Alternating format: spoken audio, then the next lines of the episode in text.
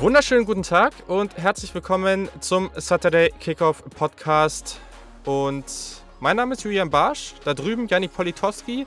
Und ich habe es gerade wieder gesagt, ich habe gesagt, vielleicht könnte heute mal eine kürzere Ausgabe werden. Und aktuell weiß ich es noch nicht, ihr wisst es schon, aber ja, ich glaube, am Ende wird das dann doch eh wieder nichts, oder? Ich weiß es gar nicht so genau. Moin erstmal, hi. Ähm, eigentlich nehmen wir uns das ja ständig vor, dass ja. wir die Ausgabe ein bisschen kürzer halten, aber es klappt nie am Ende. Deswegen, ähm, ja, wir werden sehen. Wir werden sehen. So ist das nämlich, genau. Also ich hoffe, euch geht es da draußen allen gut. Ähm, drücke euch die Daumen, dass ihr jetzt mit, den, mit, der, mit der Flutkatastrophe und so nicht allzu viel zu tun hattet. Wenn doch äh, und ihr irgendwie Hilfe braucht oder Support braucht oder sowas, dann schreibt uns gerne. Dann hauen wir das gerne in die Community raus und, und hoffen, dass, äh, dass, dass, wie auch immer ihr Support braucht, ähm, kann ja auf die unterschiedlichsten Arten und Weisen sein, dass, äh, ja, dass wir euch da irgendwie helfen können aus der Community heraus. Vielleicht gibt es auch ein paar Leute, die bei euch in der Nähe wohnen oder so. Ähm, dann sagt uns gerne Bescheid. Also echt mega crazy, was da alles abgegangen ist. Ähm, war ja hier in Köln schon verrückt, aber gleichzeitig äh, haben, wurden, oder sind wir ja noch einigermaßen verschont geblieben, im Gegensatz zu vielen anderen. Ähm, Gerade da in Erftstadt hier direkt um die Ecke, wo dieser riesen Erdrutsch da war. Also das ist voll verrückt. Da waren wir vor ein paar Wochen noch spazieren. Eine Freundin von uns, die Eltern wohnen da und so. Also richtig, richtig creepy oder ja, einfach so, ja, sehr, sehr unheimlich alles. Ähm, aber genau, also äh, wir hoffen, dass das so schnell nicht wieder passiert und dass wir euch mit unserem kleinen Football-Hörspiel hier an dieser Stelle etwas äh, Freude bereiten können. Denn wir haben heute auch einiges vor, Yannick. Wir sprechen über Betting Lines, wir gucken uns verschiedene Spiele an, tippen jetzt schon, wo die in gut einem Jahr in der NFL Draft gehen könnten, tippen oder gucken uns jetzt schon Betting Lines für ein paar College Football Spiele an und gucken auch schon mal auf die Betting Lines für den Heisman Award. Also ja, es wird eine spielerische Runde und am Ende gucken wir ja auch nach dem Jahr praktisch darauf, wer von uns eher richtig lag und der Verlierer, habe ich einfach mal gesagt, muss 20 Euro spenden. Ich glaube, das ist okay, oder? Ja, ist fair auf jeden Fall. Können wir so machen. sehr, sehr gut. An dieser Stelle noch mal ganz kurz. Wir freuen uns natürlich sehr, wenn ihr uns folgt. Twitter, Instagram, at SaturdayKick und Natürlich auch, wenn ihr Supporter oder Supporterin werdet. Ähm, das ist auf jeden Fall eine super coole Community, die wir da am Start haben. Link findet ihr in der Description oder in den Show Notes und da gibt es dann auch alle Infos. Ähm, ja, geht schon für einen relativ geringen Betrag. Sind auch in den letzten Tagen noch einige dazugekommen. Also mega, mega cool. Und ihr könnt dann auch natürlich bei unserer, Fan unserer Fantasy-Liga mitmachen, die so einen kleinen College-Football-Vibe hat. Also wenn ihr da richtig Bock drauf habt. Wir sind mittlerweile schon recht viele, aber wir haben natürlich immer noch Platz. Also meldet euch da unbedingt. Ich denke, wir warten jetzt noch mal so ein, zwei Wochen und danach machen wir das Ding auch dicht und äh, planen dann die Ligen auch. Aufstieg und Abstiegssystem. Ihr könnt euch eure Uni aussuchen und dann, ähm, genau, dann habt ihr da schon mal so diesen College Football Vibe, den wir ja alle so sehr lieben. Außerdem Twitter Spaces. Wir haben eben wieder unseren abendlichen Stream gemacht, ähm, den wir jeden Montag machen. Da gerne haut euer Feedback auch dazu raus. Auch sagt gerne, wenn 19 Uhr zum Beispiel zu früh ist. Das kann natürlich auch sein. Dann äh, müssen wir nochmal gucken, ob wir es irgendwie anders machen. Aber genau, das machen wir jeden Montag jetzt bei Twitter Spaces. Also wenn ihr da Bock drauf habt, dann seid da gerne am Start. Sonst? Ich, ich, ich, ich, ich mache ja, ich, ich mache nochmal kurz Eigenwerbung. so bin ich jetzt einfach nochmal. Es ist noch nicht äh, raus, aber ähm, genau, ihr könnt mir natürlich auch sehr gerne folgen, at Julian Barsch. Ich, ich, ich starte jetzt einen eigenen YouTube-Channel. Ähm, das Video ist schon seit dem Wochenende aufgenommen. Ich warte noch auf ein, zwei Sachen, unter anderem das Logo. Aber genau, ich starte jetzt einen eigenen YouTube-Channel. Da wird es äh, generell US-Sport-Content geben. Also nicht nur Football, sondern auch Basketball, Baseball, College und so weiter. Und da habe ich mega Bock drauf. Äh, gestern schon ganz gute Resonanz bekommen, als ich das mal so gepostet habe. Also folgt mir gerne irgendwie auf Twitter und Co. Und äh, genau, da werde ich dann irgendwie heute Morgen irgendwann den, den Link posten. Und dann könnt ihr mir auch auf YouTube äh, mir, mir folgen oder dem Channel subscriben. Und dann wird das hoffentlich eine runde Sache. Wenn ihr da bestimmte Videos haben wollt, zum Beispiel auch irgendwie das werde ich auch bald machen, mal ein bisschen Erklärung zur College Football Welt oder irgendwelche anderen Sachen, dann meldet euch einfach bei mir und dann freue ich mich, wenn ich äh, euren Wunsch da erfüllen kann und mache da gerne dann ein bestimmtes Video zu dem Thema. So, jetzt starten wir aber auch. Also, ich würde sagen, wir starten mit Spielern und machen es so, dass wir ein paar Namen, die wir uns äh, vor dieser Folge ausgesucht haben, abgehen und wir sagen oder wir schätzen praktisch konkret ein, in welcher Runde die am Ende gedraftet werden. Wenn es klare First-Round-Prospects sind, dann tippen wir sogar ganz konkret auf den auf den Pick. Oder wenn wir der Meinung sind, dass sie in der gleichen Runde gehen, auch dann müssen wir einen Pick tippen, damit wir am Ende natürlich dann sehen können, wer näher dran lag. Finde ich, äh, klingt logisch, oder? Okay, ja, kann man so machen und ich würde sagen, es gibt also, so so wie ich das durchgegangen bin in meinen Vorbereitungen, gibt es da auch relativ viele, wo wir also, wir haben auch relativ viele Top-Prospects, glaube ich, wo wir dann Mhm. auch tatsächlich 'n konkreten Pick nennen müssen wahrscheinlich. Ja, ist doch gut. Also, lass uns starten. Malik Willis, Liberty, Quarterback. Sehr, sehr athletischer, äh, Quarterback, sehr spannend wird dieses Jahr. Wir haben vor ein paar Monaten mittlerweile ja schon eine, ähm, Quarterback-Preview schon mal für das nächste Jahr gemacht. Da haben wir über ihn gesprochen. So, Yannick, was ist dein Tipp? Wo siehst du ihn? Es ist ja, glaube ich, schon, wie gesagt, eins von diesen Top-Prospects. Ich gehe Mhm. fest davon aus, es ist für mich der drittbeste Quarterback Stand jetzt, der in den oder die Draft 2022 geht. Ähm Mhm. Ich sehe den in Runde 1 tatsächlich und Runde 1 bedeutet Top Prospects bedeu Top Prospect bedeutet, ähm, wir müssen da 'n konkreten für mich Mhm. zumindest, müssen da 'ne Unbedingt, konkrete Zahl unbedingt. Zahl nennen und ich glaube, dass der spätestens nach den Top 20 weg ist. Also, welcher Pick? Also, sage ich Pick Nummer ich habe mir vorhin no vorhin noch 'n paar Sachen aufgeschrieben zu Teams, die eventuell Quarterbacks gebrauchen könnten in der kommenden Saison. Ähm, ich glaube, dass der so mit Pick ja, warte mal. Ich sage Pick 17 New Orleans Saints. Ah, wow, okay. Das ist ja sogar schon die Reihenfolge jetzt hier. Spannend, Pick 17. Ist ja traditionell eigentlich 'ne Region ja, gefühlt sind Quarterbacks ja irgendwie irgendwie so Top 15, Top 10 oder halt Spätrunde 1. Sehr, sehr interessant, dass du dahin gehst.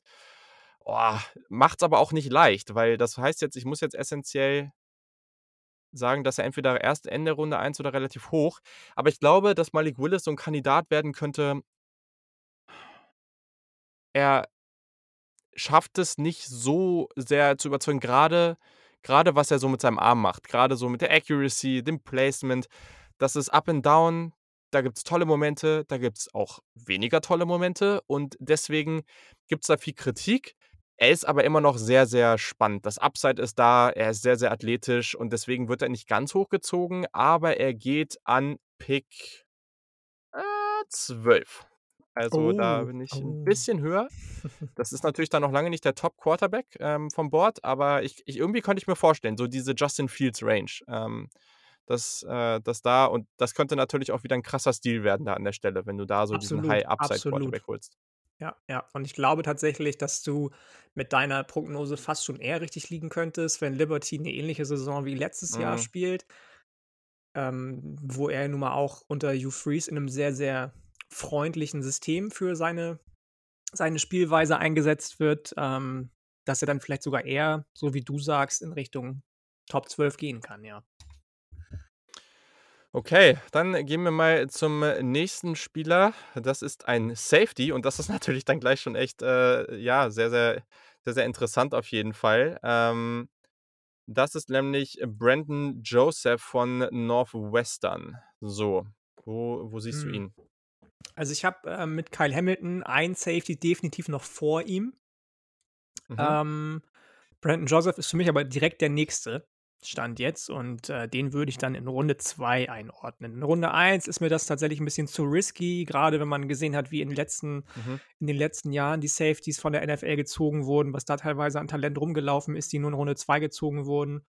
Ähm, wenn ich da an so Leute denke wie wie wie hieß noch mal der der Alabama Safety zum Beispiel, der zu den Giants gegangen ist vor Äh, Xavier McKinney? zum Beispiel, genau. Gut, der war auch verletzt, glaube ich, ne? Aber Ja, genau. aber trotzdem, ähm, glaube ich, dass der der 2. Safety vom Board ist in Runde 2. Schwierig, schwierig, schwierig, weil das ist natürlich auch irgendwie haben wir jetzt gemerkt, ne, auch in der in der letzten Draft, das ist 'ne beliebte Range so für die Safeties, ne? Grade so Anfang, Mitte 2. Runde. Ähm, boah, schwer so. Also sa in welcher Range würdest du dich denn in der 2. Runde bewegen? Also, einfach so Ähm, Anfang, Mitte, Ende? ich glaube so in im 1. Drittel schon. Okay, okay, dann damit kann ich leben. Dann machst du Anfang Runde 2, ich mache Ende. Ähm, weiß ich auch nicht. Ist natürlich jetzt echt Siehst so du mega siehst du noch Overreach. Safeties vor dem? naja, gut, ne, Kyle Hamilton natürlich, ne? Ja, Aber außer sonst Kyle Hamilton, genau.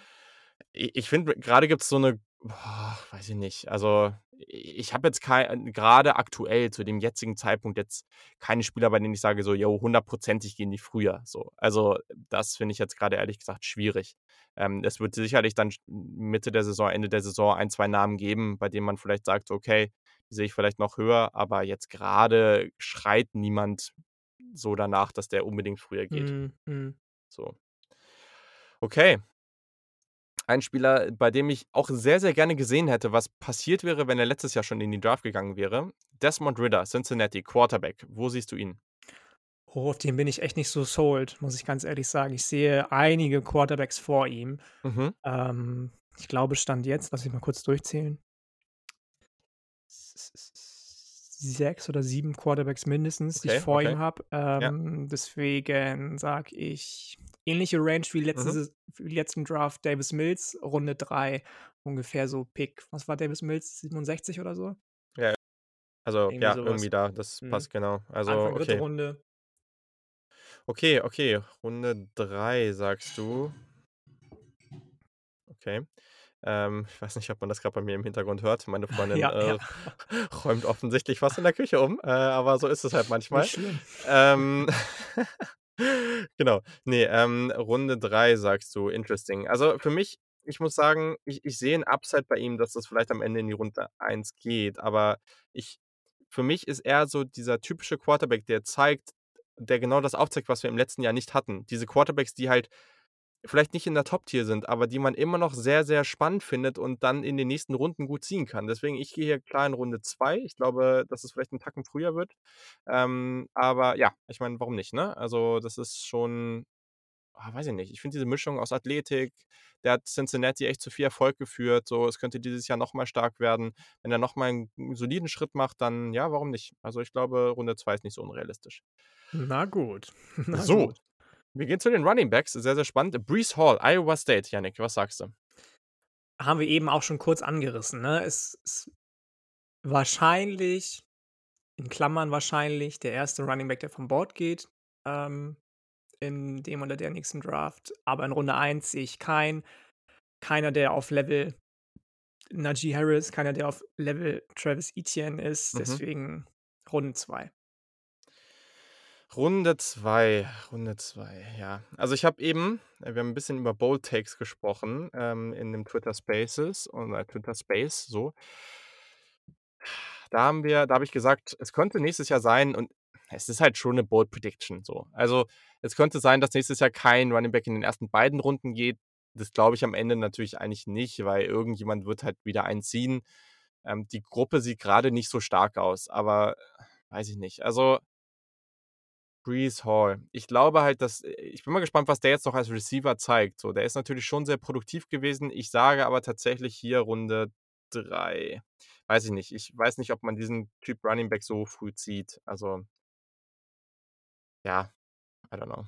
Es gibt halt auch andere, ne? Wir haben dann auch schon Kyren Williams angesprochen, zum Beispiel von Genau, Notre genau. Dame, die Sehe vielleicht ich eher in das in das moderne Ja. NFL-Schema reinpassen. Ja. Ähm Genau. ja. Da wäre ich eher da wäre ich eher so. Also, das wäre für mich äh, wenn der jetzt völlig also, richtig stark wird, okay, mal gucken, ne? Aber das ist ja 'n Spieler, den würde ich dann eher in Runde 2 sehen wahrscheinlich so, wenn der so weitermacht so. Also, genau. Okay. Okay. So, Owen Pappoe, der Gute. Schöner Name. Das ist, äh, einer meiner absoluten My Guys für den oder die kommende Draft. Runde 1 habe ich mir tatsächlich aufgeschrieben, weil der so so viel Spaß bringt einfach, so Mhm. versatil in deiner Defensive eingesetzt werden kann und in so vielen verschiedenen Positionen wertvoll ist und auch auf einem hohen Level agiert. Deswegen glaube ich, dass der spätestens an Pick 25 weggeht. Also, äh, geht er an Pick 25 oder spätestens an Pick 25? Spätestens. Ähm, und dann heißt? würde ich sagen, sind wir mal langweilig und sagen 24. Wow, okay. Oh, das sind so Spielertypen, die finde ich ganz, ganz schwer. Weil das ist halt immer wenn der jetzt 'n brutales Jahr hat, ne, dann dann warum sollte er nicht irgendwie Range 12 bis 18 oder so was gehen? Na ja, aber guck dir an, wie weit zum Beispiel Owusu-Koramoah gefallen ist. Ja. Klar, da kam 'ne Verletzung Pre-Draft dazu, aber, ähm, Ja. ich also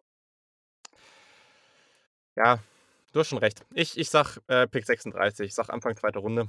Ähm, äh, wie gesagt, das basiert jetzt auch nicht auf besonders viel, ne? Also, es ist jetzt ja eh so 'n bisschen einfach, äh, 'n bisschen spaßig hier an der Stelle, aber genau, äh, gehe ich 'n bisschen niedriger als du und dann läuft das.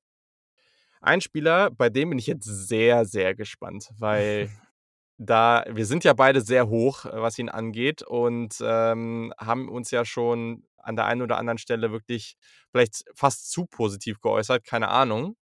Und jetzt ist die Frage und, wie gesagt, ich lasse dir jetzt halt den Vortritt, mal gucken, was du sagst, ne? Und ob ich dann sogar noch höher gehen kann, weiß ich halt nicht. Ich kann's überhaupt nicht einschätzen, wo du den siehst. Kaiir Elam, Cor äh, Cornerback Florida. Ah, ich ich bin sehr Ja, gespannt, welchen Pick ja, du ich da es nimmst. bei dem fand ich's auch echt schwer, ähm, weil, wie gesagt, du hast es schon gesagt, wir beide sehr, sehr hoch sind auf Mhm. den. Ähm, ist für mich also klar, Derek Stingley ist 'ne Maschine und den sehe ich auch immer noch als ganz, ganz klaren Cornerback Nummer 1. Aber Cornerback Nummer 2 ist auch für mich ganz, ganz, ganz klar Kaiir Elam. Und, ähm, wir haben letzte Saison beziehungsweise im letzten Draft gesehen, wie schnell das gehen kann, dass 2 Mhm. Cornerbacks relativ schnell vom Board Ja. gehen. Ähm, deswegen habe ich gesagt, Pick 11. Uh, okay, Pick 11, gut. Ich hatte sogar gedacht, dass jetzt hier was Früheres kommt, hm. Klar, wir sind früh im Prozess, logisch, und es kann 'ne Menge passieren. Also, ähm, nur weil wir das jetzt sagen, kann am Ende vielleicht sogar es kann natürlich trotzdem jemand anderes als 1. Cornerback vom Board gehen, als 2. Cornerback. Es ist immer so. Aktuell ist für mich Kaiir Elam der, der am ehesten Stingley challengen kann. Wird er, glaube ich, nicht. Boah, es ist schwer. Ich gehe einfach früher. Ich sage Pick 7. Ähm, ist schon echt früh, aber trotz alledem. Also, wenn man mal rechnen muss vielleicht gehen ein ein, 2 Quarterbacks, dann gehen die ersten Defensivspieler vom Board. Ja, ich glaube, es wird nicht ganz so offense-heavy wie dieses Jahr. Boah, schwierig. Ja, na ja, 8. 8 ist gut. 8 ist gut. So, dann gehe ich mit 8 und dann kommen wir zum nächsten und, äh, bei dem auch hier die große Frage, äh, hat es sich oder wird es sich lohnen, dass er letztes Jahr nicht in die Draft gegangen ist? Chris Olave, Wide Receiver, Ohio State wäre letztes Jahr man weiß natürlich nie, wie so 'n Draftprozess verläuft, aber ich glaube, er wäre relativ safe mindestens mal Ende Runde 1, Anfang Runde 2 gegangen, wenn nicht sogar höher, so. Ja, kann ich mir auch vorstellen. Das, So. ähm, Hat ist definitiv ein legit Take. Das Ding ist halt dass also, ich finde, dass in der Spitze die kommende Draft mit Wide Receiver nicht so stacked ist, aber in der Breite Mhm. auch schon wieder ganz gut aussieht, Mhm. tatsächlich. Ich sehe tatsächlich, ähm, George Pickens, habe ich schon gesagt, höher, obwohl der jetzt verletzt ist, den also, das ist für mich so 'n Ja'Marr Chase-Typ, der, egal ob er spielt oder nicht, hoch bleiben wird so. John Metchie muss man gucken, ob der jetzt ob der jetzt die beiden Alabama-Jungs ersetzen kann. Ich bin gespannt, was mit Justin Ross passiert, weil der ja auch ganz, Mhm. ganz hoch in ganz, ganz vielen Scouting-Books stand, bevor er sich mit seinem mit seiner Wirbelsäule da, ähm, aussetzen hat müssen. Isaiah Smith habe ich eben schon angesprochen, den sehe ich nicht höher, um Gottes Willen. Ich feiere Romeo Doubs total von Nevada, 'n Senior. Du hast schon Mhm. gesagt, Treylon Burks ist fair, wenn der in Runde 1 geht zum Beispiel. Aber Chris Olave sehe ich tatsächlich auch vor all diesen Leuten. Ähm Mhm, mhm. und deswegen habe ich mir bei Chris Olave aufgeschrieben, dass der als 1. oder 2. Receiver vom Board geht. Ähm, und das ist dann für mich ganz klar spätestens so Pick 8, so 7, 8. Pick 7, 8? Krass. Also, in Runde 1? Ja, auf jeden Fall. Also, 7 oder 8? 7. Wow, okay, krass. Das ist echt hoch. Also, das interesting.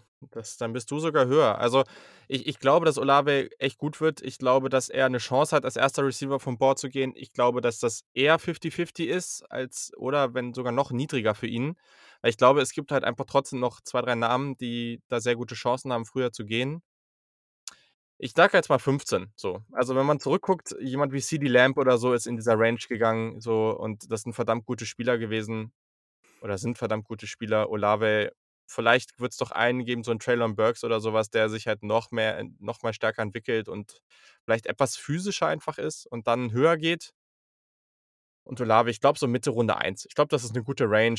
Da, Ja, ähm, krass, so wundert mich. Ich dachte, du bist, wärst auch, äh, so wie du dich bis jetzt mal geäußert hast, äh, ähnlich hoch auf ihn. ich Auf ihn. bin ich bin hoch, aber ich glaube, es geht ja auch darum, wo ich denke, wo er gedraftet wird so und, Ja, äh, gut, er okay, ist das natürlich jetzt nicht der physischste Wide Receiver, ne? Also, das das muss man halt schon Ja, gut, bedenken. aber war das, war das Henry Rux zum Beispiel? Ne, aber Henry Ruggs ist halt dann auch dieser Ausnahme-Speedster so, ne? Also, ähm und wo ist der gegangen? An 11, ne, war das, glaube ich. Also, Ja, ja. ja, keine Ahnung. Also ja, ich glaube, das ist 'ne realistisch äh, realistische Range. Plus 2, 3, minus 2, 3 irgendwie in dem an dem Punkt, wenn er 'n gutes Jahr hat. Klar, es kann immer passieren, wenn das jetzt vielleicht das Jahr nicht ganz so gut ist, dann vielleicht Runde 2, aber ich denke, das ist äh, das kann schon gut so sein. Jetzt machen wir 2 Okay. Quarterbacks hintereinander. Der erste, Ole Miss, Matt Corral. Sehr, sehr spektakulärer Quarterback. Bisher etwas viele Turnover, aber ich glaube, wenn er das vielleicht so 'n bisschen runterbringen kann, dann werden Scouts das einfach feiern, dass er aggressiv in kleine Fenster wirft. Der hat Ja, einfach ich Bock ja, ja. und deswegen glaube ich, dass der vielleicht echt gute Chancen hat, ähm, ja, so 'n Draftliebling zu werden von vielen. Also und ich fange jetzt einfach mal an. Du darfst ja immer anfangen hier. Mhm. Dann mal los. Aber jetzt merke ich, es ist nicht so einfach. Ja, ich ich ich gehe hier auch mal wieder ich mache es wie eben. Also, ich glaube, der hat schon 'ne Chance, in Runde 1 zu gehen, aber ich mache jetzt hier erst mal Anfang Runde 2 und warte wa warte darauf, was du sagst. Und wenn du jetzt was Ähnliches sagst, dann muss ich noch mal 'n genaueren Pick, ähm, erörtern. Okay, ich sage nichts Ähnliches. Wir haben ja eine Frage uns aufgeschrieben, gleich zu Anfang, ähm, die gleich noch kommt, von wem wir glauben, dass er, wo wo ich mir nicht sicher war, ob er da auch reinzählt, der nächste Joe Burrow, Zach Wilson wird, Mhm. der so 'n Skyrocketing letztes Jahr spielt irgendwie. Und, äh, mit dem System von Lane Kiffin, das er letztes Jahr schon fast perfektioniert intus hatte eigentlich, minus die Turnovers, glaube ich, dass das Matt Corral werden kann. Und, ähm, deswegen ist jetzt hier vielleicht nach der Hot Take Show auf Twitter Spaces der hotteste Take eigentlich Matt Corral Borderline Top 10 Quarterback für den oder die Draft, wenn er die Turnover abstellen kann. Also, wenn er ja diesen Zach Wilson, Joe Burrow Hype hat, dann dann geht er ja Top Dann 3, geht er ne? noch früher. Richtig. Dann geht er noch früher. Habe ich mich nicht Okay. aufge nicht getraut aufzuschreiben, aber du hast natürlich vollkommen recht. Gut, aber Top 10 reicht ja, weil ich ja später gesagt habe eins ist klar, Matt Corral ist, wenn er das so zeigt, auch 'n Kandidat, der hier dann ganz schnell mega gehypt wird bei uns, weil Toller glaube, tiefer Ball, toller genau. Touch, geht gut durch seine Reads durch, lässt Ja. sich außerhalb der Pocket kaum verunsichern, aber die Turnover sind halt 'n großes, großes Issue. So, und, ähm, wenn er die abstellen kann, ist das für mich jemand, der minimal also, der zumindest Heisman-Sleeper ist, wenn nicht sogar noch mehr. Okay. Der nächste Spieler hat Potenzial, äh, wie, äh ja, so zu enden wie dieser Memphis-Receiver. Wie ist der noch mal, den du so mochtest? Hier, wo wir drauf gewettet haben. Wie ist er? Ähm, Damonte Coxey. Damonte Coxey. So, da waren wir auch sehr, sehr unterschiedlicher Meinung und am Ende hatte natürlich ich recht, will ich jetzt noch mal ganz kurz Bla, sagen. bla, bla. Brock Purdy, Quarterback Iowa State, hat einige Schuhrekorde schon gebrochen, wird auch wieder wahrscheinlich ein sehr, sehr gutes und wichtiges Jahr haben. Aber na ja, als Draft Prospect, das ist so 'n typischer Quarterback. Ich glaube, da werden die Meinungen stark auseinandergehen. Es hängt sehr, sehr stark davon ab, was er in dem Jahr macht, klar. Aber ich habe so 'n Gefühl, dass wir hier unterschiedliche Ansichten haben könnten. So, Yannick mag den ja immer noch sehr gerne, also, jo, Das Ding raus. ist bei Purdy 2019 war der gut und hat mich fast an an Baker Mayfield erinnert. 2020 sah der erst bisschen komisch aus und die letzten 5 Spiele hat er wieder abgeliefert. Ähm, ich habe mich auch echt schwer getan, den einzuordnen, habe in meinem Sheet geschrieben Runde 2 bis 4 und habe da echt die breiteste Range mir aufgeschrieben überhaupt. sagen, Das das ist ist zu wenig konkret, mein Lieber. das ist zu wenig konkret. Okay, dann nehme ich die goldene Mitte und sage, das ist einer der Quarterbacks, der Runde 3 geht, Ende Runde 3. Na, sagen okay, sagen wir Anfang Runde 4. Anfang Runde 4. Ach krass. Okay, heftig. Dann dann ist das ja jetzt alle ich hätte gedacht, das wird hier du bist ja viel früher. Ich bin ich mag den, aber sein Problem ist halt, dass der, glaube ich, bei 'nem Team spielt, wo er zu wenig Support bekommt bei Iowa State, außer von Charlie Kolar, Tight End. Und, ähm, dass der viele also, ich seine Armstärke ist nicht die beste zum Beispiel. Der hat ähnlich wie Davis Mills, auch wenn's nicht so viele sind, so einige What the fuck Momente, Entschuldigung für das Wort im Podcast. Ähm, deswegen glaube ich also, ich kann mir vorstellen, dass der früher geht, aber ich Hm. glaube eher also, ich würde mir wünschen, dass er früher geht, so. Hätte ich jetzt nur mein persönliches Empfinden hier reinlegen müssen, hätte ich den früher genommen, aber ich glaube, dass der so Anfang Runde 4 geht. Interesting. Also, ehrlich gesagt ist das für mich keine Sache des Supports, sondern einfach, dass das ist halt 'n richtig guter College Quarterback, der in zu vielen Sachen 'n bisschen wie 'n Ian Book zu limitiert ist. Ich habe Runde 5, so. Ähm Ja, okay. Das kann sein, dass man da jetzt bitter mit bestraft wird. Also, vielleicht zieht er wieder ab, macht 'n geiles Jahr und die NFL-Execs, äh, sagen sich so: „Jo, also, der hat halt nicht die Armstärke und ja, das Talent, sage ich mal, oder das das Upside, um jetzt irgendwie Runde 1 zu gehen, aber Runde 2, 3 ziehen wir den so, ne? Aber das ist ja dann gut für dich, dann bist du näher dran und dann läuft.“ Das Okay. ist wohl wahr. Wir gehen in die Big 12 zu den Oklahoma Sooners und wir haben Nik Bonitto, einen sehr, sehr spannenden Edge Rusher. Ähm ich muss sagen, ich mag den. Ich glaube, der wird richtig ausrasten und ich glaube, der wird auch im kommenden Jahr eine sehr, sehr hohe Position in der Draft bekleiden und ich schreibe jetzt einfach mal Position 13 auf. Ja, witzig. Ich habe den an 14. Ja, schön. Damit sind wir uns ja einig. Und damit ist auch ganz klar, äh, wer dann am Ende gewinnen wird, weil, ähm, na ja, also, irgendwer wird näher dran sein. Richtig. Sehr gut. Damit hat sich das auch schnell geklärt, aber ja, also, guckt euch den gerne mal an. Guckt euch auch mal Highlights von dem an. Das ist äh, das ist 'n super Spieler und das ist halt genau einer dieser Typen Spieler, der auch uns, Schrägstrich mich, so überzeugt, dass davon so überzeugt, dass Oklahoma dieses Jahr noch mal besser sein wird. Also Ja, ja, der war letztes definitiv. Jahr schon so gut und wird jetzt ja wahrscheinlich noch mal 'n Schritt machen, so und das ist schon geil. Absolut, absolut. Last but not least kommt jetzt, ne? Mhm. Evan Neal. Evan Neal. Offensive Tackle, Offensive Alabama. Tackle, Alabama. Ist für mich der beste Offensive Tackle im kommenden Draft. Ui, ui, ui, das müsste dann ja hochgehen. Deswegen, ähm, Platz ich also, ich glaube, dass die dass die der kommende Draft relativ defense-heavy wird. Mhm. Ähm deswegen glaube ich, dass Offensive Tackle relativ spät, ähnlich wie Penei Sewell, an einer ähnlichen Stelle zu haben sein wird und habe den auf 9 aufgeschrieben. 9. Ah, das ist 'n guter ist 'n 'ne gute Range, weil ich habe mir eben gedacht und habe das schon mal angesprochen, glaube ich, damals, ähm, wo wir diese haben wir es in der Draft gemacht oder so? Ja, mit diesem Spiel, mit den mit der Wahrscheinlich mit den Wahrscheinlichkeiten, was wir denken, wann äh, wie sicher wir uns mit dem Take sind. Ähm habe ich auch gesagt, Evan Neal ist halt jemand, der kann auch 'n durchschnittliches Jahr haben. Einfach die Masse und die Länge und alles, was der mitbringt, das der wird niemals aus der 1. Runde fallen, so. Und ich glaube halt auch, wenn er nur einigermaßen gut spielt, dann ist die Wahrscheinlichkeit, dass der aus den ersten 10 fällt, auch gering. Ah, schwierig, schwierig, schwierig.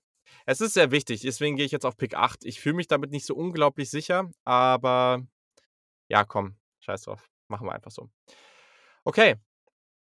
Jetzt haben wir an dieser Stelle uns noch ein paar offene Fragen ausgedacht, ähm, wo wir jetzt Antworten drauf finden werden. Die Wahrscheinlichkeit, dass wir da richtig liegen, ist natürlich nicht ganz so hoch, aber nichtsdestotrotz gehen wir es durch und wir fangen an und das wird sich sicherlich unsere Meinung dazu oder unser Take dazu wird sich über die Saison offensichtlich noch ändern, denke ich. Aber es ge es geht gleich mit einer sehr, sehr einfachen, aber großen Frage los. Wer wird der Nummer 1 Pick in der 2022 Draft, Yannick? Ich habe das schon dreimal gesagt jetzt, glaube ich, in den letzten Folgen. Kann sein. Ich bin sehr, sehr, sehr, sehr hyped auf Kayvon Thibodeau einfach. Mhm. Wenn der noch mal 'n Sprung macht vom Freshman zum Sophomore zum jetzt Juniorjahr Mhm. dann kann es da für mich nur eine Antwort geben: Kayvon Thibodeau. Ich sehe keinen Spieler, der annähernd so talentiert ist. Ist für mich der talentierteste Edge Rusher in dem oder der Draft nach Myles Garrett seit Myles Garrett. Ähm, das ist 'ne Force einfach. Mit dem neuen Defensive Coordinator von den Ducks hat er schon gesagt, hat versteht er sich mega gut und er glaubt, dass er da noch mal deutlich 'n Sprung nach vorne machen kann auch. Ist also auch selbstbewusst, wie er an die Sache rangeht. Ähm, Kayvon Thibodeau, Oregon Ducks.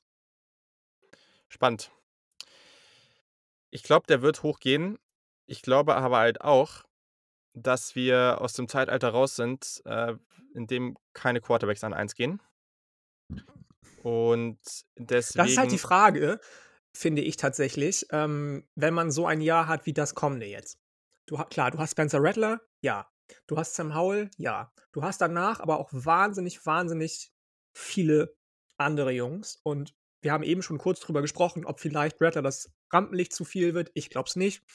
Wer weiß, ob Howell mit den Umständen, wie er sie jetzt in der kommenden Saison bei UNC findet, zurechtkommt. Er hatte nun mal vier wahnsinnig starke Jungs zum Support, zwei Running Backs, zwei Wide Receiver, ähm, wo er erstmal jetzt sich wieder neu finden muss mit seinen neuen ähm, Mitspielern. Ich glaube nicht, dass Mhm. Howell oder Rattler irgendwie aus den Top 3 fallen, um Gottes Willen. Aber ich glaube, dass vom Talent her Kayvon Thibodeau einfach so viel weiter ist als alle anderen Spieler, dass, ähm, dass das gerechtfertigt wäre, wenn der an 1 geht. Ja, ich verstehe das. Aber ich verstehe aber deinen Punkt natürlich.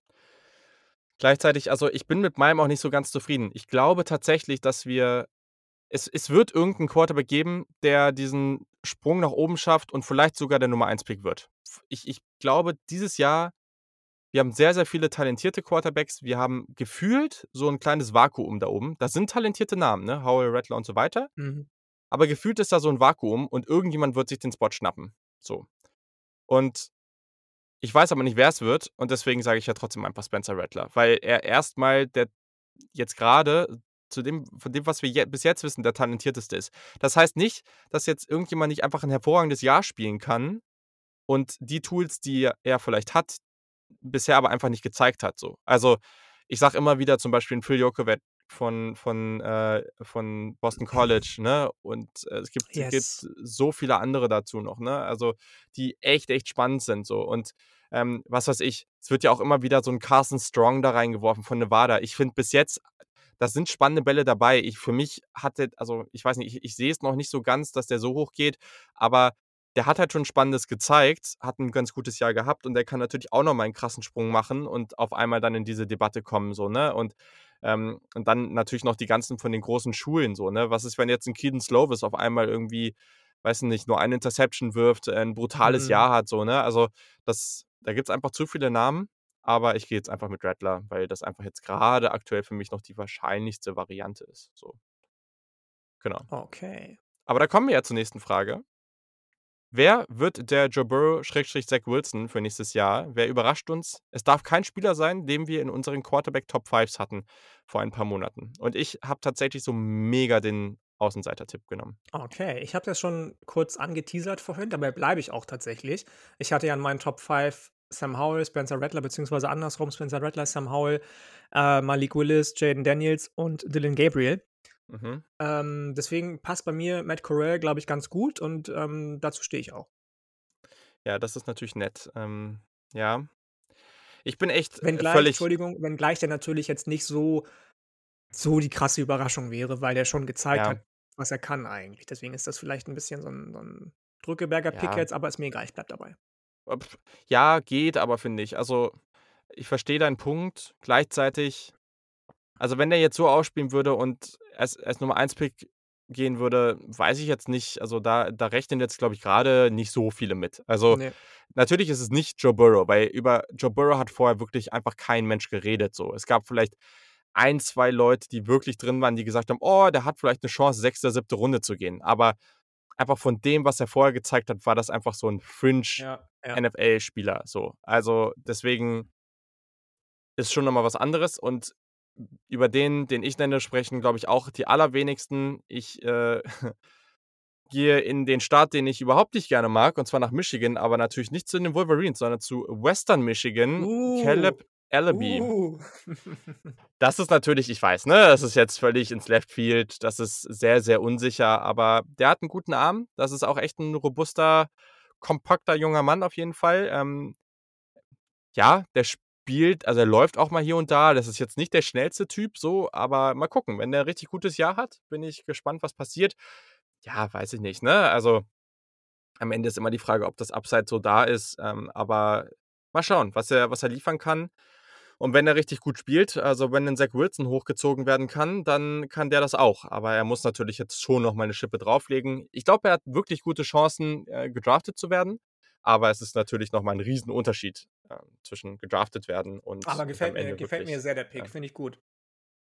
Sehr gut. So, wir haben tatsächlich jetzt noch mal, ähm, den den Running Back Pick, also welcher Running Back geht als Erstes vom Board? So, und wir haben eben kurz drüber gesprochen. Yannick, du darfst aber trotzdem noch kurz deinen Take raushauen. Immer noch Breece Hall, Runde 2 oder Kyren Williams, aber auch erst Runde 2. Ich sehe da Ja. keinen anderen tatsächlich. Ähm ich habe ja eben schon gesagt, Breece Hall als Erstes und danach erst Kyren Williams, deswegen bleibe ich auch jetzt dabei. Das ist Ich gut. sage Breece Hall, dann kannst du Kyren Williams sagen. Danke. Ja, das wäre nämlich sonst bitter gewesen. Den habe ich Ja, nämlich hier ja. stehen. Ja. Receiving Upside, äh, ihr kennt mich. Äh, das ist mir dann doch sehr, sehr wichtig und daher passt das. So, und ich glaube, beim nächsten haben wir wahrscheinlich den gleichen Namen, weil ja, Ja, was soll ich jetzt beziehungsweise noch sagen? Also, ich habe beziehungsweise Thibodeau an 1. ich wollte genau, ich wollte grad sagen, wann geht der erste Defensivspieler vom Board, habe ich ja geschrieben. Also, du sagst an 1 dann praktisch, ne? Na, du hast nicht echt? Ich habe echt? Ich habe äh, wer habe ich gelesen? Wer ist ja, ja, an 1. Der erste Defensivspieler geht an 1 vom Board. Kayvon Thibodeau. So. Ja, das ist nämlich auch besser, weil sonst hätten wir den gleichen Namen gesagt. Das hätte uns nichts gebracht. Und ich habe geschrieben an Pick 3, weil ich glaube, dass wir wie äh, gefühlt immer äh, zwei Quarterbacks an ähm, zumindest mal an der Spitze sehen werden. Und daher sage ich an 3. Was glaubst du, wer die ersten beiden danach sind? Wie danach? Nach, Also die, die ersten beiden Defensivspieler nach Thibodeau? Also Nummer 2 und 3? ist echt schwierig. Also Stingley auf jeden Fall. Also ich glaube, davon muss man aktuell ausgehen. Mm, Und dann gibt es halt so ein paar in der Verlosung. Also je nachdem, welcher Cornerback, halt zum Beispiel ein Kail Elam, der halt dann wirklich, wenn er wirklich ein richtig gutes Jahr spielt, ein Name, der da definitiv eine Chance drauf hat, wenn er es schafft, diese, ja, diese, diese Ansicht seiner Position m, durch sein sehr vielseitiges Spiel nochmal ein bisschen zu verändern oder aufzuzeigen, ich bin nicht der typische Safety, sondern ich kann so viel mehr, dann ist ein Kyle Hamilton hier sicherlich in der, in der Verlosung. Mm, ja, und dann kannst du halt weitergehen in ein paar Edge Rusher, wenn da jetzt noch jemand wirklich hochkommt. Also ich glaube, jemand wie Nick Bonito hat da sicherlich eine Chance, aber ähm, sonst, boah, finde ich, finde ich ganz, ganz schwierig. Also ich glaube, das wären schon so die Namen. Also Kyle Hamilton würde ich sogar, ich, ich glaube nicht so wirklich, dass es dann passiert, aber so unrealistisch ist es auch nicht. Nee, auf keinen Fall. Ich habe äh, mir DeMarvin, DeMarvin Leal noch aufgeschrieben Ja. von Texas A&M, bei dem ich glaube, Fair.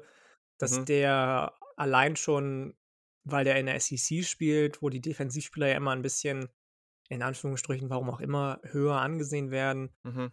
ähm, dass der noch vor Nick Bonito gehen könnte, der auch mein Nummer 4 Spieler dann wäre. Hamilton hätte ich dann erst an 5 tatsächlich. Ähm, dass das dann DeMarvin Leal mit der Nummer 3 ist. Stingley, klar, ist auch meine Nummer 2. Beziehungsweise, warte mal, KI Elam wäre die 4 so und dann Nummer 5. So, egal. Mhm. Ja, Genau. spannend. Ich sag schon mal zwischendurch, wir wollen natürlich eure Takes hier dazu hören. Wir haben jetzt genug Absolut. Fragen, wo ihr euch Absolut. was aussuchen könnt, wo ihr euren Take zu haben könnt. Also, äh, ich bitte darum. Also, wenn diese Folge draußen ist, dann gibt es auf Dann müssen Twitter die und auf Notifications glühen bei Twitter. echt, also auf Twitter und auf Instagram wird es da irgendwie einen Post oder eine Story oder sonst was zu geben. Meinetwegen sucht euch irgendeine von diesen doofen Fragen aus und sagt was dazu. Also, äh, ich bitte darum. So, also ihr, ihr habt ja wohl Takes dazu. Ihr werdet euch wahrscheinlich auch 17 Mal schon gegen den Kopf gehauen haben, weil ihr sagt so, ey, was quatschen die beiden da? Dementsprechend, wir wollen eure Takes. Auf jeden Fall. Yes. So.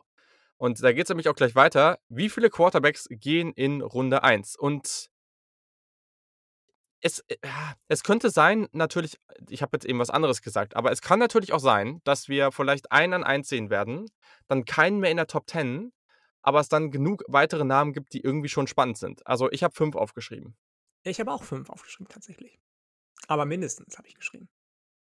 Ja, ich weiß es halt nicht. Wa- Was machst du mit so einer Klasse, wo du jetzt gerade noch nicht das Gefühl hast, dass so viele High-End-Quarterbacks dabei sind? Das aber Ding Quarterback ist- wird halt hochgespült. Also, Das Ding ist, für mich gibt es da ein ganz klares, auch wie letzte Saison oder für beim letzten Draft oder bei der letzten Draft gibt es da ein ganz klares Leistungsgefälle. Es gibt mh, Quarterbacks, von denen ich fest davon ausgehe, dass die in Runde 1 und 2 gehen und dann kommt Brock Purdy. So. ähm, als nächster. Ähm, und ich habe auch dazu aufgeschrieben, dass ich auch schon glaube, dass in der kommenden Draft relativ viele Teams auf Quarterback gehen wird, werden. Obvious braucht Houston einen Quarterback, Detroit Mhm. weiß ich gar nicht so genau. nachdem sie Jared Goff geholt haben. Washington ganz klar für mich, New Orleans ganz klar für mich, Pittsburgh auch ganz klar, wenn du mich fragst. Atlanta, da wird Matt Ryan nicht jünger. Wenn Sam Darnold verkackt, brauchen die Panthers einen Quarterback. Denver, falls es mit, mit, mit, mit den Broncos nicht läuft, dann sind das 1, 2, 3, 4, 5, 6, 8 Teams, die Ja, Quarterback das, das tut nie. Man denkt immer, oh, jetzt haben so viele Teams da ihre Quarterbacks so und, und ja, nächstes Jahr sind das nicht so viele. Und jedes Jahr sind es wieder viele. Es Ja, finde ich, find ich tatsächlich mehr als, also finde ich tatsächlich mehr und offensichtlicher als jetzt in der letzten Draft. Ja, das stimmt. Ähm, deswegen, Mhm. also ich habe fünf aufgeschrieben. Ich weiß nicht, welche die fünf, die du hast. Meine fünf sind Howell, Rattler, Malik Mhm. Willis, Dylan Gabriel. Tatsächlich Carson Strong. Ich bin ein bisschen höher auf den als du. Matt Corral habe ich eben sogar fast als Heisman Sleeper genannt. Der wäre der Nummer 6 schon. Und eventuell noch Jaden Daniels. Ich glaube nicht, dass alle sieben in Runde 1 gehen, um Gottes Willen. Ähm, aber Runde 1, Anfang Runde 2, mindestens, also Runde 1, sage ich auch wie du, 5 und die anderen beiden Anfang Runde 2. Ja, und vor allem, also es gibt so ein, zwei Namen. Bei Jaden Daniels bin ich mir halt echt noch unsicher. Also ich könnte mir auch vorstellen, dass der halt echt nochmal zurückgeht. Also Jokovic auf jeden Fall, ne? Keaton Slovis, glaube ich, hat gute Chancen. Ähm, ja, JT Daniels mal gucken, sehe ich persönlich jetzt halt nicht so, aber Ich ähm, auch nicht. Da bist du nicht alleine. ich auch nicht. ja, es ist halt schon spannend. Und ein Name, den könnte man auch nochmal nennen. Ich glaube, dass der, der ist so ein bisschen in der Versenkung verschwunden. Die habe ich vor zwei Jahren, glaube ich, schon mal angesprochen. Oder nee, was, letztes Jahr im Sommer habe ich den angesprochen, so als, als Sleeper für die nächste Draft, also für die 2021 Draft. Und der ist jetzt nochmal zurückgekommen. Ich glaube, also der ist athletisch, der ist, ich finde den super, aber äh, der Arm ist vielleicht nicht ganz stark genug. Levi Lewis von Louisiana. Ich mag den total gerne. Und ja, mal gucken. Also ich bin, ich, ich bin auf jeden Ja. Fall sehr gespannt Also so. auf den bin ich ähm, jetzt nicht so hyped, aber mm, Ja, ich glaube auch nicht, dass ich glaube auch nicht, dass der da in dieser Region rumspringen wird. So, das glaube ich halt auch nicht. Aber es gibt dann halt schon echt einige Namen. Ne? Natürlich, es gibt auch dann noch, das ist ja das Ding, wir reden jetzt über viele, viele Namen, viel mehr als sonst. Und dann gibt es noch ganz viele Quarterbacks, die aus dem Nichts kommen können. Ne? Also ich, ich nenne ihn wieder, Emery Jones, Florida. Keine Ahnung, wo es hingeht. Ich halte es genauso mittlerweile für genauso realistisch, dass der richtig geil wird, wie dass der nach zwei Spielen gebencht wird, weil das überhaupt nichts wird. So. Also, da, aber davon gibt es halt echt ein paar Spieler, so, die, die dann aus dem Nichts kommen können. Und, ne, also bei, bei Michigan, bei Texas, du hast bei so vielen großen Unis Quarterbacks, die schon Keaton im zweiten Slovis haben wir noch nicht genannt, genau. Ja, die im zweiten, dritten Jahr sind, so, bei, wo es dann mit einem richtig guten Jahr, das reicht ja. Wir wissen das doch alle.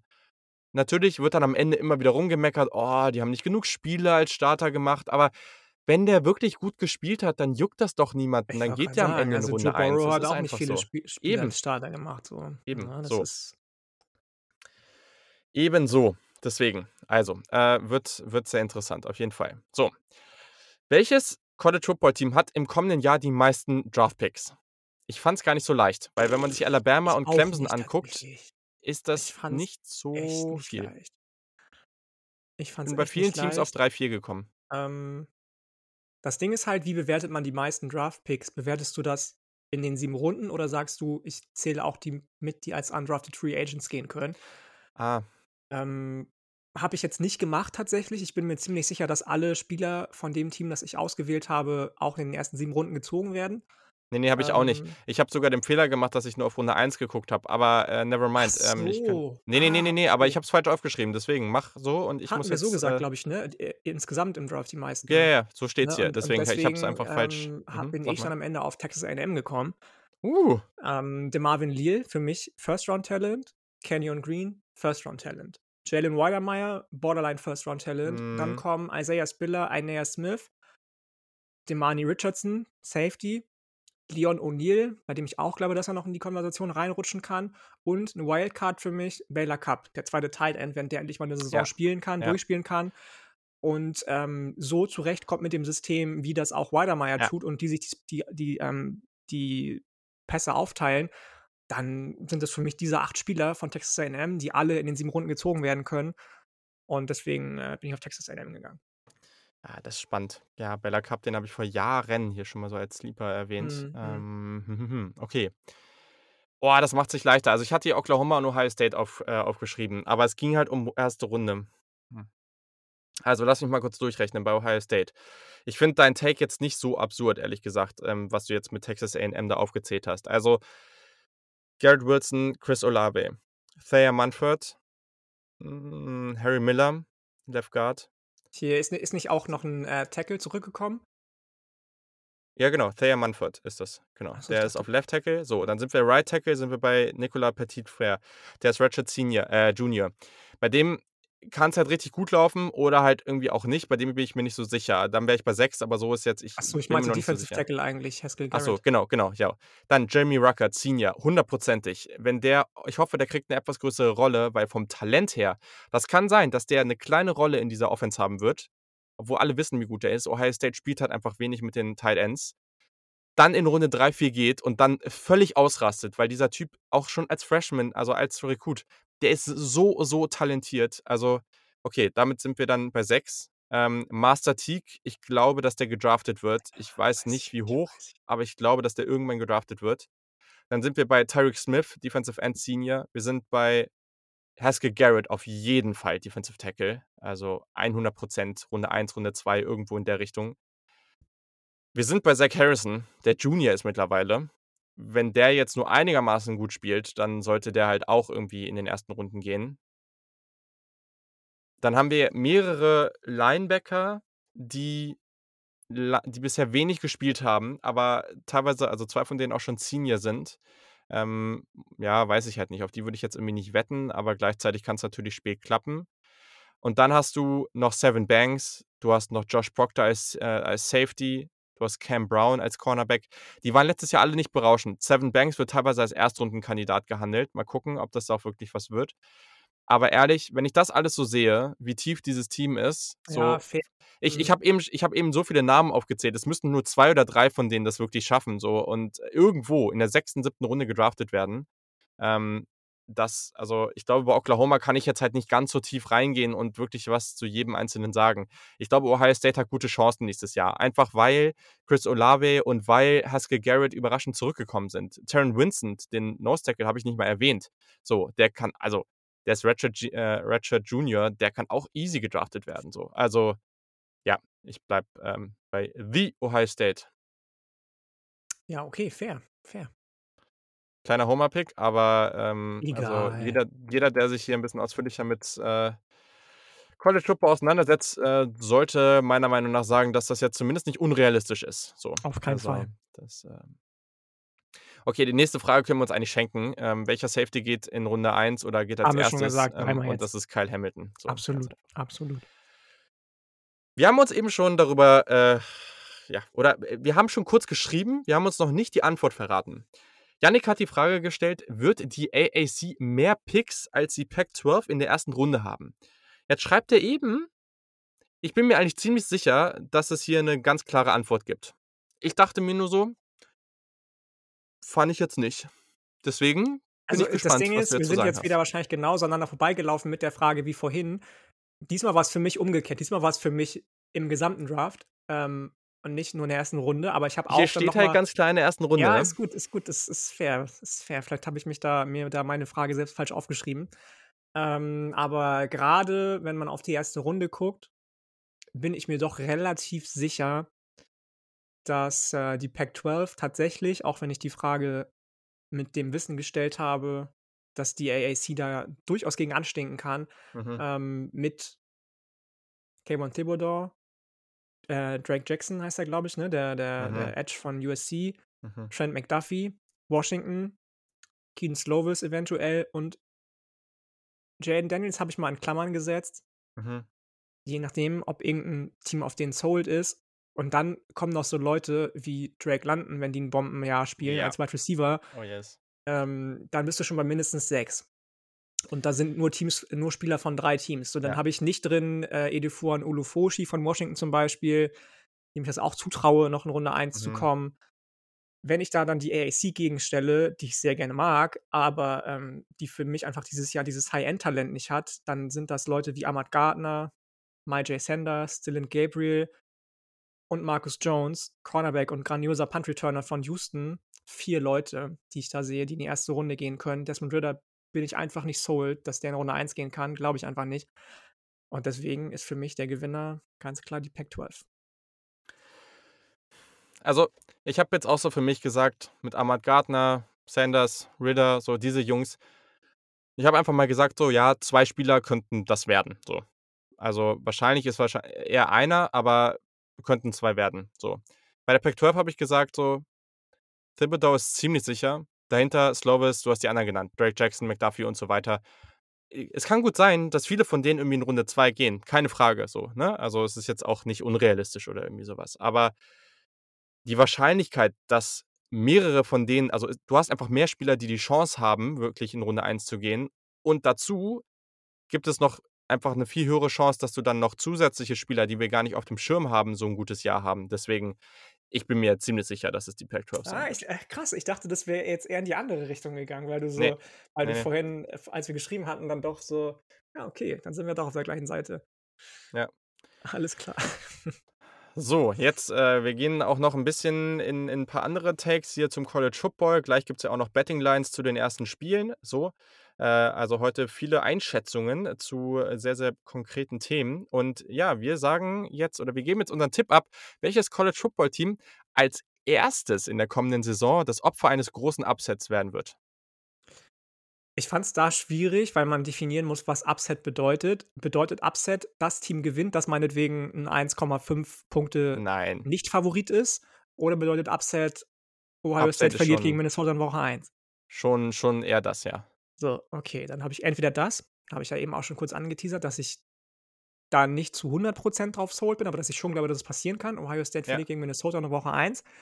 Oder aber, und das ist vielleicht noch der hottere Hot Take, Texas verliert in Woche 2 gegen Arkansas. Ja, habe ich auch schon mal immer gesagt, dass ich das nicht für so unrealistisch halte. Ähm, spannend. Finde ich cool. Ich habe ein anderes genommen. Das ist, äh, es passt sehr gut zu meinem Quarterback-Pick eben. Ähm, ich sage nämlich, und das würde ich natürlich persönlich auch eigentlich relativ witzig finden, dass Michigan in Woche 1 äh, zu Hause gegen Western gegen Michigan Western verliert. Michigan, wie, ja. Ah, Let's get it. Ah, ich bin gespannt, ey. Das Ding ist bei Michigan, ich bin mir bei Michigan echt unsicher für die kommende Saison. Ja, ne? ich glaube schon, dass wenn, wenn Jim Harbour so einen von seinen Quarterbacks, egal ob das jetzt, wie heißt er nochmal, der letzte Saison kurz gestartet ist, der McNamara, McNamara ja. oder ähm, McCarthy, der Freshman, der reinkommt, ähm, starten, ich glaube schon, dass die so eine 8-4 Bounceback in Anführungsstrichen Saison haben werden. Ist für Michigan immer noch nichts Überragendes, aber wenn du in der kommenden, in der vorangegangenen Saison 2-4 warst, was für Michigan natürlich katastrophal gewesen ist, ähm, dann ist irgendwie so ein 8-4 realistisch und wenn du mhm. 8-4 gehen willst, musst du so Teams wie Western Michigan schlagen, um Gottes Willen. Klar. Ähm, deswegen finde ich es find spannend, dass du das sagst, gerade auch mit der Info, dass du Caleb Allaby gut mhm. findest. Mhm. Fand ich auch schön, aber glaube ich nicht so ganz dran. Jetzt mal ehrlich, also wenn Michigan das Spiel verliert, ne? Also dann kann es halt wirklich sein, dass Harbour einfach gleich fliegt, ne? Äh, also Direkt, also ganz ehrlich. Ich habe auch schon Text gesehen, dass Michigan das erste Mal seit Jahren jetzt gegen Ohio State wieder gewinnt. Wo leben die Leute? Also ganz ehrlich. Naja, es kann immer passieren. So, gerade wenn du so sagst, ne, die haben eine 8-4, so 7, 8, 9 Siege-Saison. Die spielen ganz gut. Die machen, äh, haben vielleicht ein paar knappe Spiele, die sie verlieren. Quarterback sieht vielleicht ganz gut aus. Ja, klar, das kann immer passieren. So. Also jedes, in jedem Spiel kann alles passieren. Aber ehrlich, wenn man sich die beiden Teams gerade anguckt, so, also das, was passieren muss, ist, dass, dass McNamara oder McCarthy ein hervorragendes Jahr spielen müssen. Und dann haben sie vielleicht die Chance, gegen Ohio State dann irgendwie anzustinken. Aber ich bin ganz ehrlich, ich habe keine Ahnung, ich kenne keinen aus dem Supporting Cast von McCarthy. Ich habe ich hab große Hoffnung in Xavier Worthy gesetzt als Freshman Wide Receiver bei Michigan, der dann ja doch noch wieder decommitted und getransfert, beziehungsweise getransfert ist zu Texas. Ich habe nicht mal eine Ahnung, wer Bälle fangen soll bei Michigan. Also. Ja. Weiß ich nicht. Also ist schwierig. Also äh, man, man sollte da jetzt nicht mit rechnen, dass das bei Michigan großartig was wird dieses Jahr. Ne? Da bin ich, äh, bin ich voll bei dir so. Ähm, aber ja, also. Ähm, das könnte gut werden und es könnte noch besser werden, wenn sie das Spiel verlieren. Mhm. Dann wird es nämlich witzig. So, also, sehr gut. Dann äh, kommen wir zum nächsten. Das ist jetzt hier nochmal so ein kleiner Take und ja, ich gehe nicht so weit weg, aber welches College Football Team wird nächstes Jahr unnötig oft um 18 Uhr im deutschen Free TV laufen? Äh, ganz wie Florida letztes Jahr. Oh, also, also im deutschen, ah, okay, so meinst du die Frage, verstehe. Ähm, habe ich die Frage falsch gelesen. Ich habe mich gefragt: „Hä, was will mit der Frage überhaupt?“ So, wenn Teams um 18:00 angesetzt werden, werden sie um 18:00 angesetzt. Ähm, ne, ähm, ich glaube, dass also, letztes Jahr waren es, glaube ich, die Fox-Spiele, die gezeigt wurden, ne?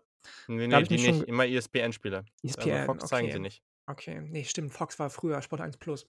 Ähm da da ja schon mal die Big 12 raus ist eigentlich ne, sind sie gar nicht, oder? Früher waren sie das. Waren sie ich bin mit Ja, aber Fox ich habe auch gedacht ich habe erst an Oklahoma gedacht, weil die auch Ja, relativ ja. häufig um die Uhrzeit spielen, aber so die großen Spiele sind da halt auch bei Fox. Also, das ist echt nicht so leicht. Ähm, ja, das ist jetzt 'ne schwierige Frage. Ich ich Ja, ist sage schwierig. Ich sage, ähm ich kann dir nicht sagen, warum, aber ich habe irgendwie im Gefühl, dass sie oft Auburn zeigen werden. Ich weiß nicht warum.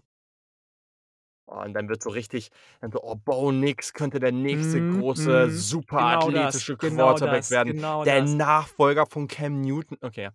Der sieht Ähm halt auch gut aus und so, der passt irgendwie gut ins Fernsehen, so, da ich glau ja, Ja, ich ne? gib gib mir Und und Auburn, gib mir Auburn. durch sein Running Game, ne, da kann das auch schon Mhm, ja, befeuert ja, werden, ja. das Laufspiel, ne? Und, äh und und das hilft ja den Pass ne, egal, okay, Scherz. Aber, ähm, ja, also, Michigan spielt in Woche 1, äh, um 18:00 auf ESPN, äh, deswegen habe ich Michigan gesagt, weil, ähm, das, äh, ist halt das läuft da halt und deswegen, ja, ich bin da nicht so kreativ geworden, habe einfach geguckt, was läuft. Okay, so und dann als letzte Frage vor unseren Betting Lines: Welcher Quarterback, Running Back oder Wide Receiver stellt im kommenden Jahr einen neuen Season-Rekord in Yards auf? Ah, okay, ich habe da auch da habe ich, äh, für jede Position einen genommen, ähm, Darfst mir dir jetzt einen dachte: aussuchen. „Why not?“ Okay, ich darf mir einen aussuchen. Ähm, dann nehme ich einfach, weil ich das jetzt schon dreimal angepriesen habe und angetriggert habe angeteasert habe, Matt Corral explodiert unter Lane Kiffin noch viel mehr und stellt einen Single-Season-Passing-Yard-Record auf für die Ole Miss 7.000 Yards. Rebels. Ja, give it to me. Sehr gut. Ihr Müsste merkt ich eine das Sache, ist, ich habe halt auch überlegt, Bijan Robinson, Texas, aber der müsste halt auch für Mhm. 2.200 Yards laufen. Mhm.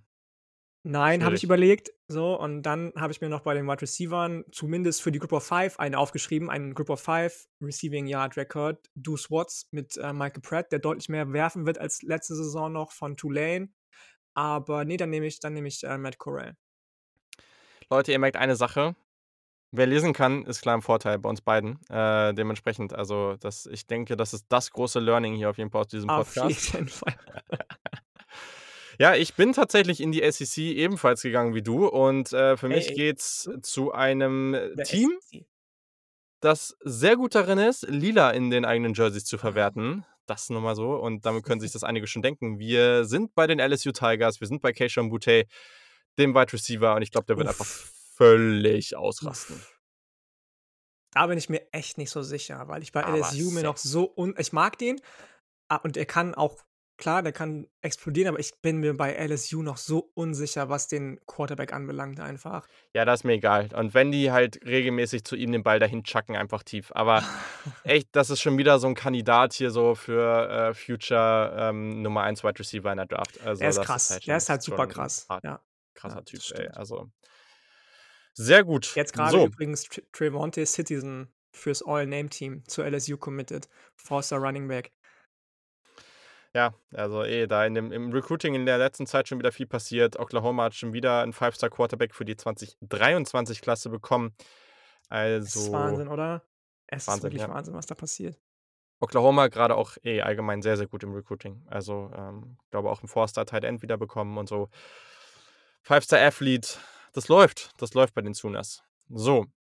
Wir gehen jetzt als abschließenden Schritt in diesem Podcast noch, ähm, ja, ein paar Spiele durch. Ähm, ich haue einfach die Line raus. Also, im 1. Spiel zum Beispiel, wir sind bei North Carolina gegen Virginia Tech am 2. September. Es ist ein Donnerstag. Und North Carolina ist ein 6,5 Punkte vor ähm, Favorit. Und dann sagen wir praktisch, ob wir vielleicht sogar auf das andere Team tippen zum jetzigen Zeitpunkt, ob wir sagen, dass es vielleicht ein knapperes Spiel wird oder ob North Carolina das praktisch covert, also 6,5 oder mehr Punkte mit mehr Punkten Vorsprung gewinnt. So, also, Mhm, was ist hier mhm. dein Take? Okay, pass auf. Ich glaube, weiß Gott nicht, dass Virginia Tech da auch nur irgendeine Bewandtnis haben wird in diesem Spiel. Hm, ich würde mir wünschen, dass Virginia Tech wieder relevanter wird, als sie das jetzt sind im Moment unter Justin Fuente. Auch die haben ja so 'n kleinen Recruiting-Mini-Hype in den letzten 2, 3 Tagen gehabt, weil einige In-State-Prospects zu ihnen committed sind. Gunnar Givens zum Beispiel, Offensive Tackle, Four-Star, relativ hoher Four-Star und ein Running Back. der auch andere Offers hatte, wo man nicht gedacht hat, dass der dahin geht.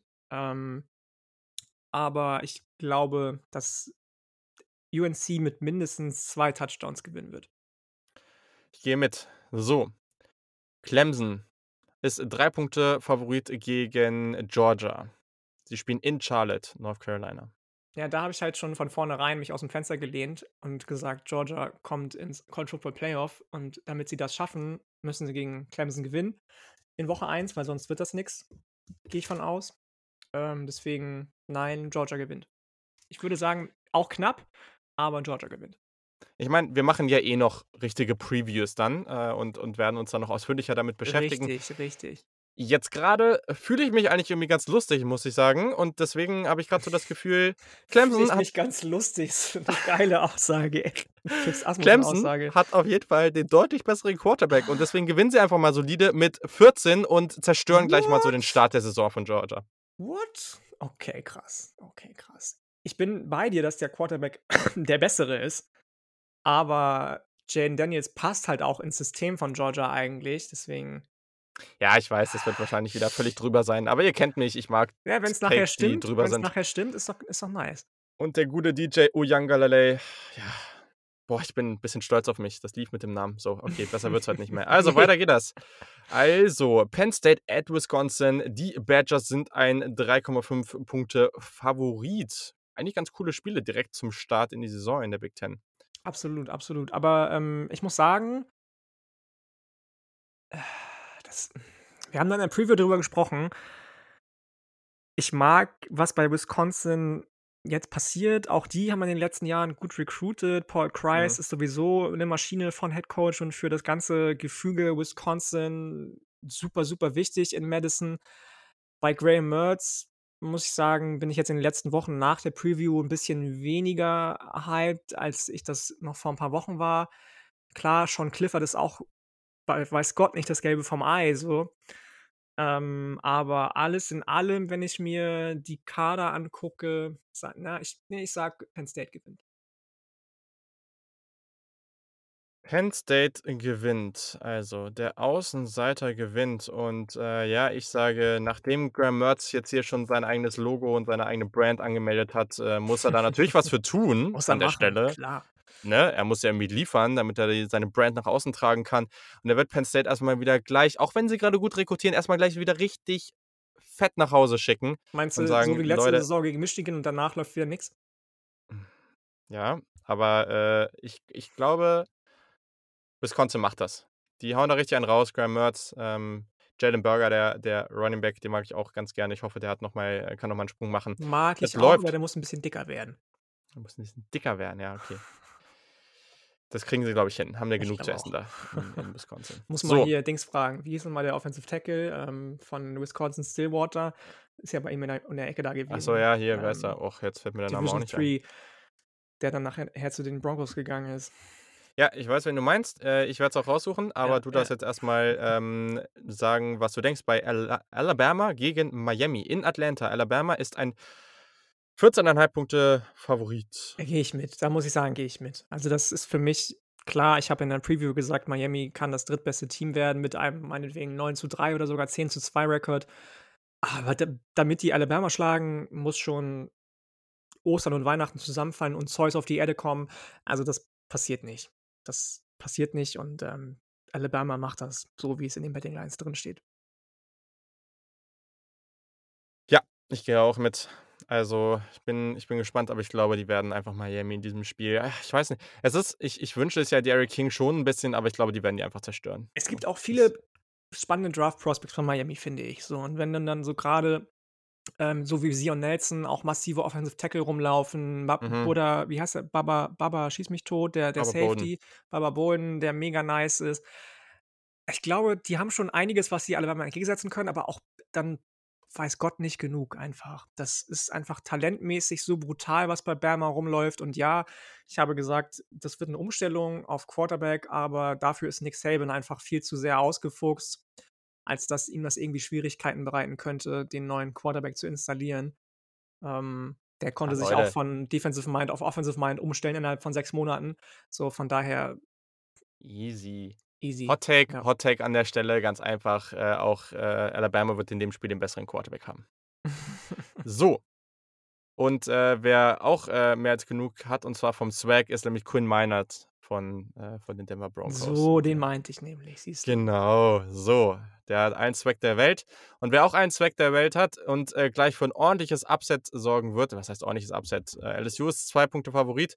Aber das reicht natürlich nicht, denn DTR, Dor Dorian Thompson Robinson und UCLA werden erstmal zu Hause sich richtig schön gönnen und LSU äh, kaputt machen.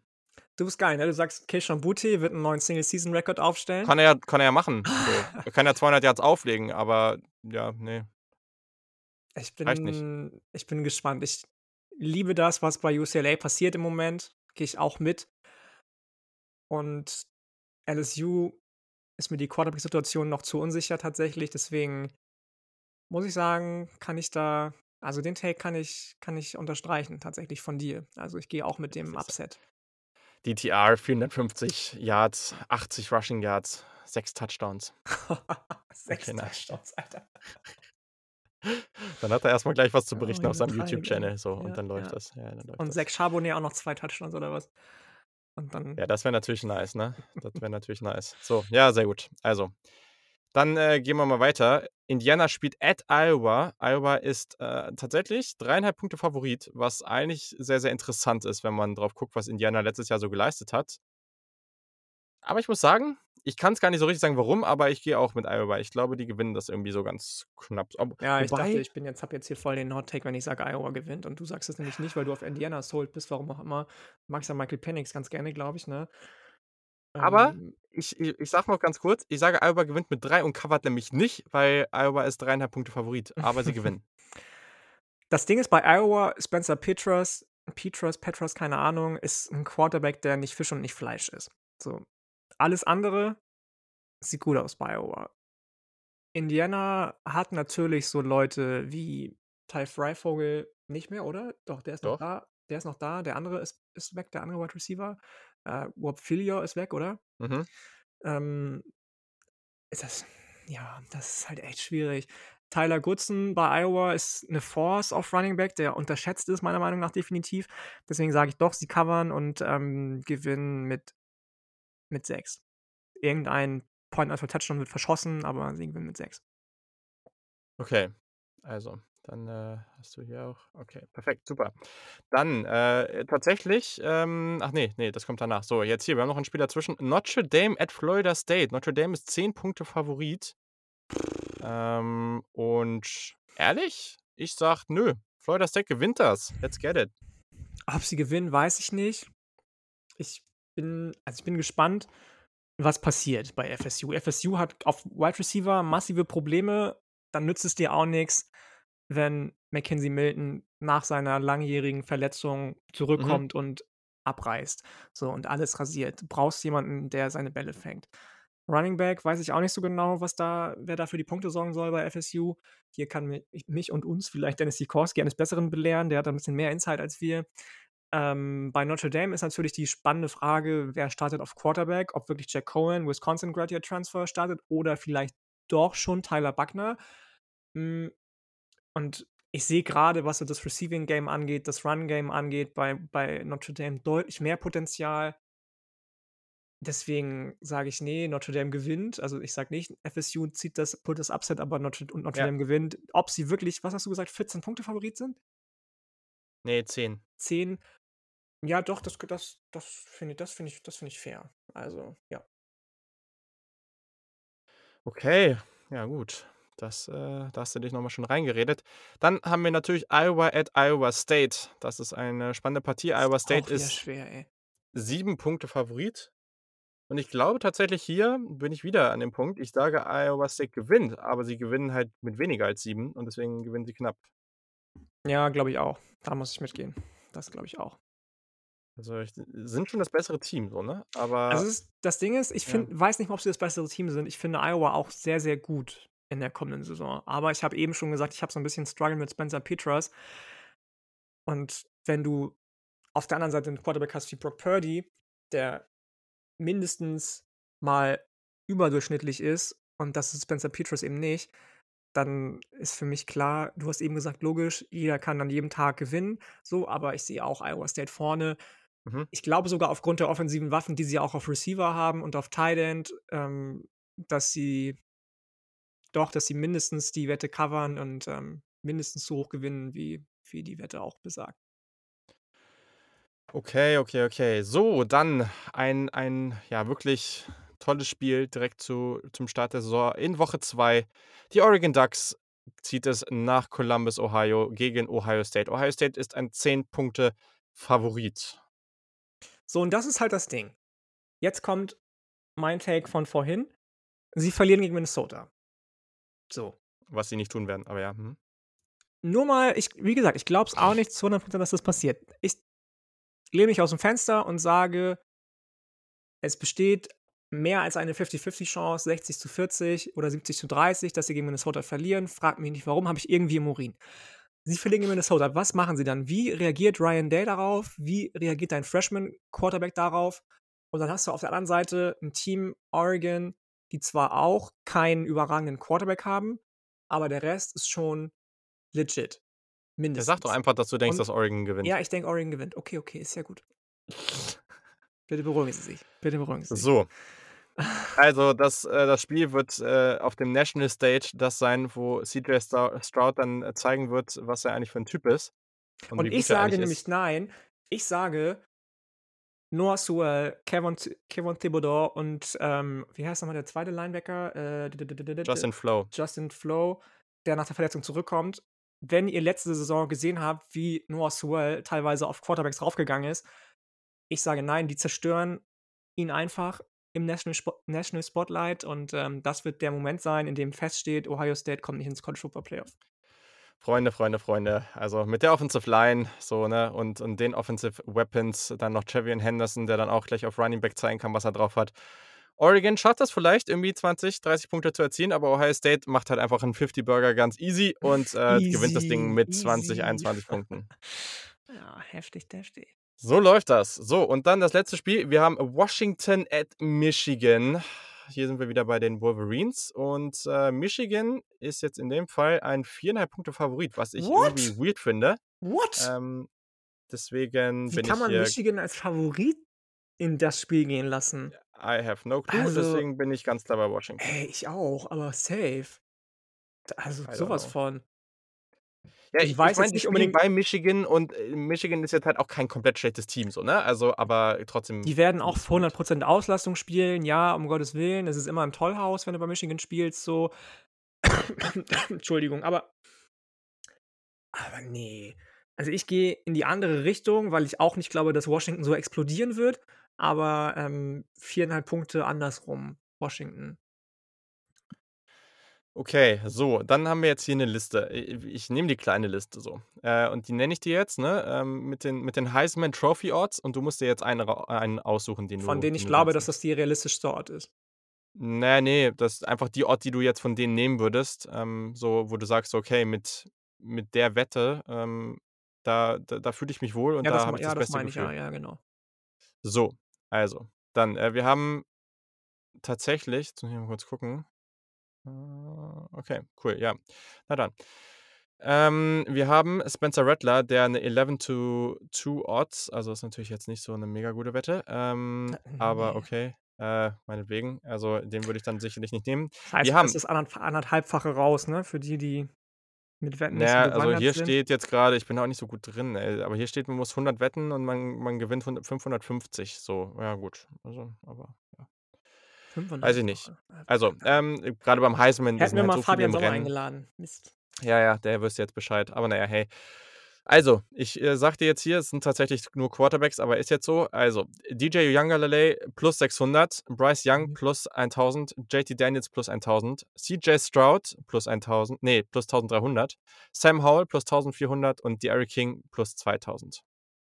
Also, nur noch mal kurz für mein Verständnis. Ich muss jetzt oder nehme jetzt den, bei dem ich glaube, dass die Wette die realistischste ist, oder? Ne, du nimmst den, bei dem du das Gefühl hast, so also, äh, das ist so wahrscheinlich oder du keine Ahnung, du sagst jetzt zum Beispiel: „Hm, Äh, weiß ich nicht. Äh, Rattler ist vielleicht wahrscheinlich, aber den das das da kriege ich zu wenig Geld raus, so. Ah, Und okay. du sagst Ja, dann vielleicht, äh safe, dann safe Sam Howell. Wenn der 'ne wenn der mehr also, wenn ich da mehr rausbekomme als bei Sh Shroud Sh Shroud zum Beispiel, Entschuldigung, nehme ich klar Sam Howell. Also, da gibt's für mich keine 2 Meinungen.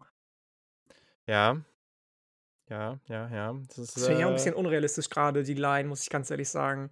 Also ja, äh, du musst halt auf die Uni gucken auch, Ja, ne? natürlich, Also, ja, natürlich, ganz klar. also Aber das ist halt das, was ich meine, ne? Mir ist dieses ganze s von ich mag ja auch das das, äh, Preseason-Poll-Prinzip Mhm. nicht so gerne, weil da immer viel Bias aus der Vergangenheit mit reinspielt. Ähm, und da muss ich ganz ehrlich sagen, das sind alles Freshmen, die du da aufgezählt hast, mit Ausnahme von Uiagalelei, die da vor Howell sind. Und das sehe ich halt einfach 0. So, für mich ist es ganz klar der Quarterback, der nach Rattler die zweitbesten Chancen hat auf den Heisman. Ja. Und bei der Wette nehme ich ganz klar Howell. Also, Entschuldigung. Ja. Ja, muss ich muss halt auch mitgehen da an der Stelle. Ich glaube nicht, dass das wird, aber ich glaube, bei der Wette musst du bei Ja, bei ja. den Zahlen musst du das nehmen, Auf jeden Fall. Das ist ähm, ja, JT Daniels sehe ich halt echt nicht und King sehe ich auch 0. überhaupt nicht so und ja, Ja gut, Ahnung. King weiß ich gar nicht so genau. Ja, aber boah, hat Miami so 'n Jahr? Ja, Also, den mögen um halt super viele von den Journalisten in Amerika, habe ich so wie ich's raushöre, ne? Also, den mögen D super, super das ist viele. ja okay, können sie ja machen, Mhm. aber wenn Miami 3, 4 Niederlagen hat, dann gewinnst du halt nicht den Heisman. Das Ja, auch halt wieder so. Auch wieder Also, wahr. du Ja. musst halt schon also, maximal 1, 2 Niederlagen so und dann hast du vielleicht 'ne Chance. Und ist halt so 'n bisschen wie so 'n MVP Award. Na ja. Ja. Gut, aber damit sind wir auch schon am Ende. Also, ich meine, es war vielleicht nicht so super kurz, aber 1 Stunde 16 ist schon relativ kurz für uns. Und an der Stelle, glaube ich, äh, habt ihr jetzt auch genug Stoff, äh, um uns da irgendwie, äh, das um die Ohren zu ballern und zu Auf sagen, wen Fall, ihr an den Leute. verschiedenen Die Stellen Twitter-Glocke muss glühen. Auf jeden Fall, auf jeden Fall.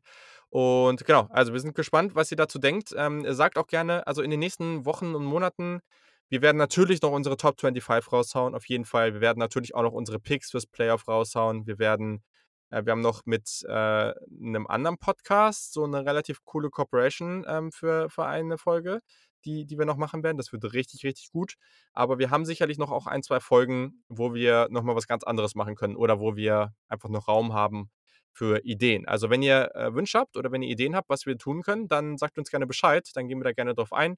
Klar, wir haben genug Ideen, aber wir würden da auch uns freuen, wenn da cooler Input von euch kommt. So, genau. Und sonst, äh, Jannik, was steht die Woche noch so bei dir an? Äh, arbeiten, ne? Arbeiten, arbeiten, arbeiten. Ähm, morgen Date mit meiner zukünftigen WG.